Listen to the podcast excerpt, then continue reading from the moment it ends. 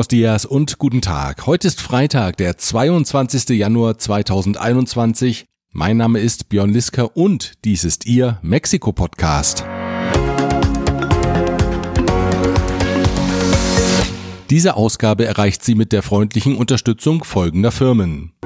Global Mobility Partners, Ihr Spezialist für Umzüge von und nach Deutschland.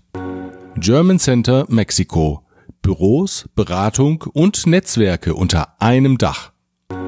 Klöme.com, der Spezialist für IEC Elektrokomponenten im Bereich Automatisierung und Energieverteilung. Rödel und Partner, ihre maßgeschneiderte Wirtschaftskanzlei. König und Bauer Latam, Maschinen und Services für die Druck- und Verpackungsindustrie. Von Wobesser Isiera, Ihre Anwaltskanzlei mit einem spezialisierten German Desk. Wenn Sie mehr über das Angebot der Firmen erfahren möchten, die Links zu deren Homepages finden Sie auf www.mexikopodcast.info. Gehäuft haben sich zuletzt Berichte über Unregelmäßigkeiten bei der Impfkampagne gegen das Covid-19-Virus. So sollen vermehrt Personen eine Impfung erhalten haben, die nicht in Krankenhäusern auf Stationen mit Covid-19-Patienten arbeiten. Den Medienberichten zufolge wurde unter anderem auch Verwaltungspersonal geimpft. Die Fälle geben Stimmen Nahrung, wonach die Impfungen auch unter politischen Gesichtspunkten vergeben werden. Am heutigen Freitag nun hat Präsident López Obrador reagiert und angesichts der Schwierigkeiten angekündigt, dass künftig auch Privatunternehmen und die Regierungen der Bundesstaaten Impfstoffe einkaufen dürfen. Damit wolle er den Eindruck vermeiden, die Kontrolle über Impfstoffvergabe liege allein in den Händen der Bundesregierung. Es sei künftig auch möglich, parallele Impfkampagnen zu der Kampagne auf nationaler Ebene durchzuführen. Das Durcheinander dürfte also erst richtig beginnen. Für Wirbel hat die Untersuchung der US-amerikanischen Drogenermittler gegen den ehemaligen mexikanischen Verteidigungsminister Salvador Cienfuegos gesorgt. Wie berichtet war Cienfuegos im Oktober 2020 in den USA unter dem Vorwurf der Zusammenarbeit mit einem Drogenkartell festgenommen worden. Auf starken Druck der mexikanischen Regierung hin wurde er später freigelassen und kehrte nach Mexiko zurück. Nach einer zweimonatigen Prüfung der 700 Seiten starken Akte, die die US-Ermittler den mexikanischen Kollegen übermittelt hatten, sprachen Mexikos Untersuchungsbehörden den Ex-Minister von dem Verdacht frei. Das stieß sowohl bei den US-Ermittlern wie auch in den mexikanischen Medien auf Kritik. Daraufhin legte Mexikos Regierung die Dokumente jetzt offen. Sie weisen zahlreiche Unstimmigkeiten auf und berufen sich hauptsächlich auf die Schilderungen eines niederrangigen Mitglieds eines Drogenkartells. Der Mann berichtete seinem Chef regelmäßig von angeblichen Treffen mit einem hochrangigen Militär, der Geld gefordert habe, um das Kartell zu unterstützen. Das Kartellmitglied bezeichnete den Kontakt als Padrino. Ob es diesen Kontakt wirklich gab oder ob das Kartellmitglied ihn nur erfunden hatte, um Geld vom Kartellboss zu erhalten, ist unklar. Die US-Ermittler jedenfalls sahen in diesem Padrino den ehemaligen mexikanischen Verteidigungsminister Salvador Cienfuegos. Allerdings passen viele Details nicht zu dieser These. So ergab eine Überprüfung, dass Cienfuegos sich mehrfach gar nicht an den Tagen in den Städten aufhielt, in denen sich das Kartellmitglied angeblich mit ihm getroffen haben will. Auch der Hinweis des Kartellmitglieds, der Padrino habe ihm beim persönlichen Treffen gesagt, er erinnere ihn an seinen eigenen Sohn, passt nicht zum Ex-Minister. Cienfuegos hat vier Töchter, aber keinen Sohn. Zudem wiesen die angeblich von dem Verteidigungsminister stammenden Textnachrichten gravierende Rechtschreibfehler auf, die bei einem General mit Abschluss in Militärverwaltung in der Ausprägung nicht zu erwarten sind. Und schließlich passt die Personenbeschreibung des als Padrino titulierten Kontaktes in keiner Weise zum General Cienfuegos. Der Journalist Raimundo Riva Palacio wundert sich im Financiero darüber, wie schlampig die US-Ermittler in dem Fall vorgingen. Er bezeichnet die ganze Untersuchung als Humbug. Aufklären wird sich der Fall wohl nie.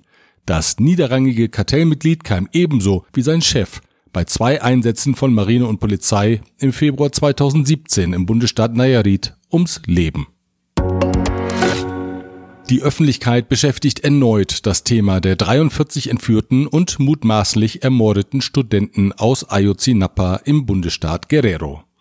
Nach der bisherigen Version waren die Lehramtsstudenten am 26. September 2014 nach einer Demonstration in Iguala im Bundesstaat Guerrero von Polizisten festgenommen und anschließend Mitgliedern einer Drogenbande übergeben worden, die die Studenten ermordet haben sollen.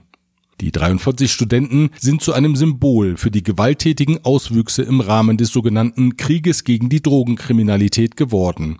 Bis heute demonstrieren die Eltern der Studenten regelmäßig und fordern Aufklärung. Nun erhärtet sich der Verdacht, dass neben der lokalen und der Bundespolizei auch das Militär in das Verschwinden der Studenten verstrickt ist. Denn zumindest ein Teil der Studenten soll Augenzeugen zufolge nach der Festnahme an den örtlichen Militärstützpunkt gebracht und dort von Militärs verhört worden sein.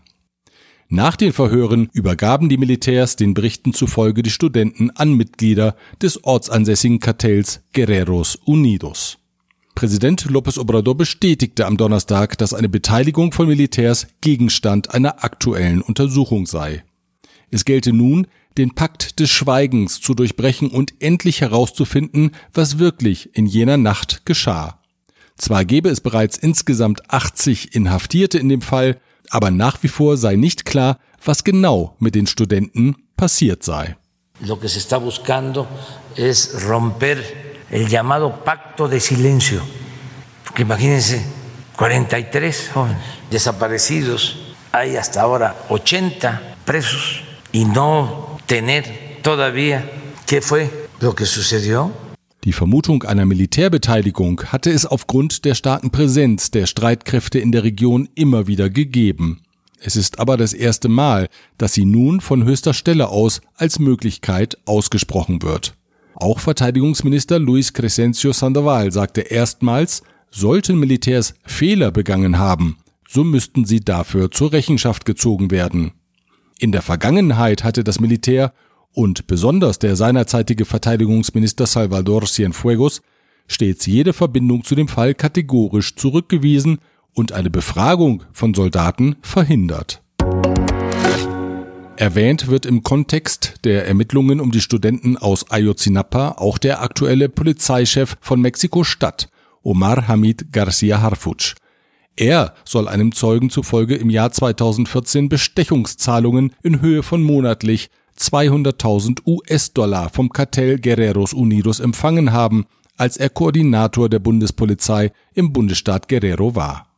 Garcia Harfuch war im Juni des vergangenen Jahres bei einer groß angelegten Attacke auf der Straße Reforma in Mexiko-Stadt nur knapp mit dem Leben davongekommen. Drei Personen waren bei dem Attentatsversuch ums Leben gekommen, 19 mutmaßliche Angreifer wurden festgenommen. Präsident López Obrador kündigte an, dass die Vorwürfe gegen den Polizeichef der Hauptstadt geprüft würden.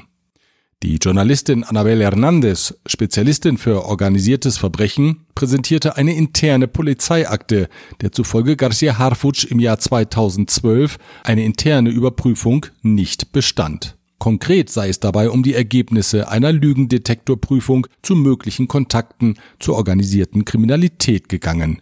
Die zuständige Abteilung habe die Entlassung von Garcia Harfuch aus dem Polizeidienst empfohlen, dazu jedoch kam es nicht. Die Oberbürgermeisterin von Mexiko-Stadt, Claudia Schenbaum, sagte am gestrigen Donnerstag, sie habe volles Vertrauen in den Polizeichef. Nosotros confiamos en el secretario de Seguridad Ciudadana. Cuando invitamos a Omar García Harfuch a ser parte del gobierno, eh, hicimos todas las consultas, lo he dicho en varias ocasiones, Hicimos consulta al Centro Nacional de Inteligencia, eh, consulta a la Fiscalía General de la República, a distintas personas, tanto de la sociedad civil como de las instituciones de seguridad, y siempre tuvimos la información de que su trabajo hablaba por sí mismo y que no había absolutamente nada contra el secretario de Seguridad Ciudadana. Präsident López Obrador hat sich zu seinen Plänen für die Zeit nach Ende seiner Amtszeit geäußert. 2024 werde er sich völlig aus der Politik zurückziehen. Dann sei der richtige Moment, neue Generationen ans Ruder zu lassen. Zuvor wolle er aber die Mexikanische Republik so tiefgreifend verändern, dass selbst eine Rückkehr der Opposition die Maßnahmen nicht einfach zurückdrehen könne. Im Zentrum stehe dabei die Aufgabe, das Bewusstsein der Menschen weiter zu verändern. Das nämlich sei das wichtigste Ziel seiner Regierungsarbeit. El que podamos seguir con la revolución de las conciencias, que siga cambiando la mentalidad del pueblo, porque cuando cambia la mentalidad del pueblo cambia todo. Esa es la verdadera transformación, la que se da en la mentalidad del pueblo, como está sucediendo en todo el país. Zum Jahr 2024 geäußert hat sich auch der Politiker Ricardo Anaya von der konservativen Partei PAN. Er kündigte an, er wolle dann erneut als Bewerber seiner Partei für das Amt des Präsidenten antreten. Quiero compartirte que decidí no aceptar la generosa invitación de mi partido para ser diputado federal plurinominal. La elección de este año es muy importante, pero la presidencial de 2024, esa será crucial. Por eso quiero concentrarme desde ahora en el 2024. Den 41-jährigen Oppositionspolitiker hatte López Obrador aber sicher nicht im Kopf, als er davon sprach, neue Generationen müssten das Ruder übernehmen. Die Wirtschaftsministerin Tatjana Cloutier, die im Dezember ihr Amt angetreten hat, hat ein weiteres Kreditpaket für Mexikos Wirtschaft vorgestellt. Die zu vergebenen Kredite haben ein Gesamtvolumen von 1,6 Milliarden Pesos, umgerechnet etwa 67 Millionen Euro. Das Programm richtet sich an kleine und kleinste Unternehmen. Über darüber hinausgehende Hilfen oder Steuererleichterungen auch für größere Firmen ist bisher nichts bekannt. Die Initiative der Regierung, das Outsourcing und Insourcing zu verbieten, rückt wieder in den Fokus. Am Mittwoch haben die Arbeitsgruppen die Diskussionen über mögliche Änderungen des Gesetzentwurfs aufgenommen. In den Gruppen tauschen sich Vertreter von Arbeitgebern, Arbeitnehmern und Regierung aus. Es gilt als sicher, dass das Verbot verabschiedet wird. Die Frage ist, wie genau das Gesetz das Outsourcing definieren wird und ob es Ausnahmefälle ermöglichen wird. Dem Vorschlag, das Outsourcing-Verbot mit einer Deckelung der Beteiligung der Arbeitnehmer am Unternehmensgewinn zu verbinden, hat Arbeitsministerin Luisa Maria Alcalde am Donnerstag eine Absage erteilt. Die Höhe der gesetzlich vorgeschriebenen Gewinnbeteiligung stehe nicht zur Debatte. Wie sicher oder unsicher fühlen sich die Mexikaner in der Stadt, in der sie leben? Das fragt das nationale Statistikamt INECHI die Bürgerinnen und Bürger regelmäßig. Die gute Nachricht der jüngsten Befragung vom Dezember 2020 ist, dass sich die Menschen sicherer fühlen als vor Jahresfrist. Immerhin um fünf Prozent hat sich der Wert verbessert. Demnach fühlen sich aktuell landesweit 68 Prozent der Menschen unsicher in der Stadt, in der sie leben. Ganz besonders gilt das in Fresnillo im Bundesstaat Zacatecas, wo sage und schreibe 95 Prozent der Menschen über die Unsicherheit klagen. In Ecatepec im Bundesstaat Mexiko sind es 90 Prozent, in Coatzacoalcos in Veracruz 89 Prozent. Ähnlich sind die Werte in Cancún, Cuernavaca und San Luis Potosí. Besonders sicher fühlen sich die Menschen hingegen in San Pedro Garza Garcia im Bundesstaat Nuevo León, wo nur 12 Prozent der Einwohner über die Unsicherheit klagen. Auch in Los Cabos in Baja California Sur und in Merida fühlen sich die Menschen vergleichsweise sicher. Am 31. Januar endet die Einsendefrist zum Deutschen Journalismuspreis in Mexiko, dem Walter Reuter Preis. Das Thema der diesjährigen Ausschreibung lautet Ungleichheit, Gewalt und Armut in Zeiten des Coronavirus. Angerufen habe ich bei Anna Jacobi, der Koordinatorin des Preises. Zwar sind es bis zum Einsendeschluss noch einige Tage, aber so wollte ich wissen, wie ist denn die Tendenz der Teilnahme an der diesjährigen Ausschreibung? Wir wissen noch nicht genau, wie viele Arbeiten wir bekommen haben, weil das bei den Journalisten immer so ist, dass sie in der letzten Minute noch schreiben, am letzten Tag bekommen wir praktisch ein Drittel der Arbeiten. Aber es gibt schon eine sehr positive Tendenz. Ich nehme an, wir werden eine sehr, sehr weite Anzahl von, von Arbeiten bekommen. Der Preis besteht seit 15 Jahren. Wie viele Arbeiten sind in dieser Zeit insgesamt eingegangen und von der Jury gesichtet worden? Der Anzahl der Arbeiten ist mit den Jahren immer wieder gewachsen. Jetzt sind es ungefähr 200 oder mehr Arbeiten pro Jahr. Also ich könnte mal schätzen, dass wir circa 3000 Arbeiten in den letzten 15 Jahren hatten. Wie anerkannt, so habe ich Anna Jacobi gefragt, ist der Preis denn eigentlich bei den mexikanischen Journalisten? Ja, also der Journalismuspreis ist sehr anerkannt und ich glaube, mit den Jahren wächst auch der Anerkenntnis an den Preis. Also in Mexiko gibt es eigentlich einen großen Preis, das ist der Premio Nacional de Periodismo und ansonsten ist der Walter Reuter Preis der älteste Preis und ich würde mal schätzen der anerkannteste Preis. Seit zwei Jahren gibt es noch den Bridge Valdez Preis, der auch von der deutschen Botschaft mitfinanziert wird.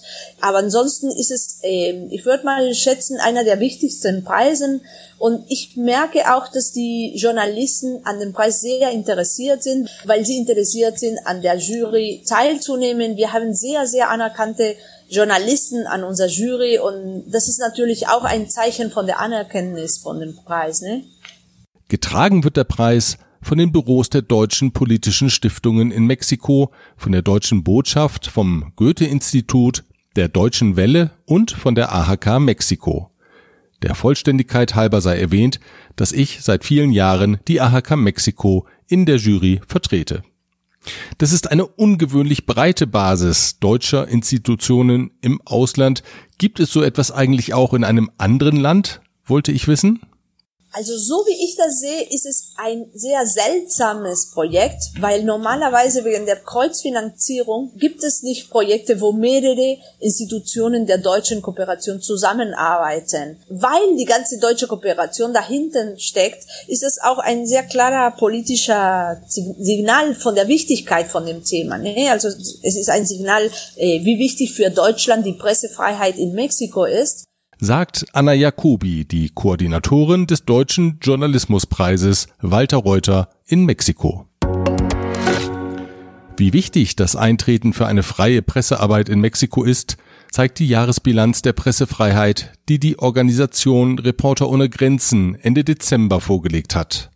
Darin heißt es, Mexiko bleibt mit acht Ermordeten das gefährlichste Land weltweit für Medienschaffende. In jedem Jahr seit 2015 wurden in Mexiko acht bis elf Journalistinnen und Journalisten wegen ihrer Arbeit ermordet. Besonders gefährdet sind jene, die zu den Verbindungen von Drogenkartellen und Politik recherchieren. Und damit endet der Mexiko-Podcast. Kommen Sie gut ins Wochenende, passen Sie auf sich auf. Wir hören uns wieder am nächsten Freitag. Bis dahin. Thank